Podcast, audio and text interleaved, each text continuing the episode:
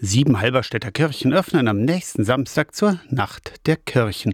Von den Domtürmen eröffnet der Posaunenchor um halb sechs den Abend. Danach läuten alle Kirchenglocken der Stadt. Um 18 Uhr beginnt das Friedensfest im Dom und nach dem Abendgebet wird im Kreuzgang des Domes das Friedensmahl gefeiert. Mit kostenlosem Dombrot, Würstchen und Suppe dürft ihr euch stärken für die Nacht, in der euch eine Menge erwartet. Viel Musik erklingt bei der Nacht der Kirchen in Halberstadt auf dem Orgelweg von der Moritzkirche zum Dom lernt ihr bei sechs kurzen Konzerten sechs verschiedene Instrumente kennen, sagt Carmen Presch vom Förderkreis Musik am Dom zu Halberstadt. Man erfährt was über die Orgel, aus welcher Zeit die stammt.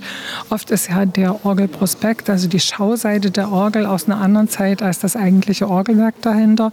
Und es wird irgendwas, was wir vorher nicht so ganz genau verraten, an der Orgel dargeboten. Da muss man sich drauf freuen. Mit einem Liebeskonzert im Dom zum Abschluss des Orgelweges. Die Kirchennacht steht nämlich unter dem Motto Liebe. Im Dom segnen Superintendent Jürgen Schilling und die Benediktiner von der Hüßburg alle Menschen, die den Segen erbitten. Bruder Jakobus von der Hüßburg lädt ein. Segen heißt ja das Gute zusprechen, uns eben von Gott her das Gute zusprechen zu lassen und dann eben weiterzugeben an Menschen, die darum bitten. Im hohen Chor zwischen 8 Uhr und halb elf für alle, die gesegnet werden möchten. Für Jugendliche ist die Martini-Kirche der Anlaufpunkt. Um die Johanneskirche versorgen die Harzer Luchse, Pfadfinderinnen und Pfadfinder, die Gäste der Kirchennacht, sagt Pfarrer Arnulf Kaus. Die Johanneskirche hat ein ganz besonderes Ensemble mit diesem Hof und dem verwilderten Friedhof da hinten, wo sich auch die Pfadfinder sehr wohlfühlen. Und die Pfadfinder sorgen fürs Kulinarische, kochen auf offenem Feuer. Und das wird auch nochmal ein besonderes Highlight. Die Nacht der Kirchen in Halberstadt.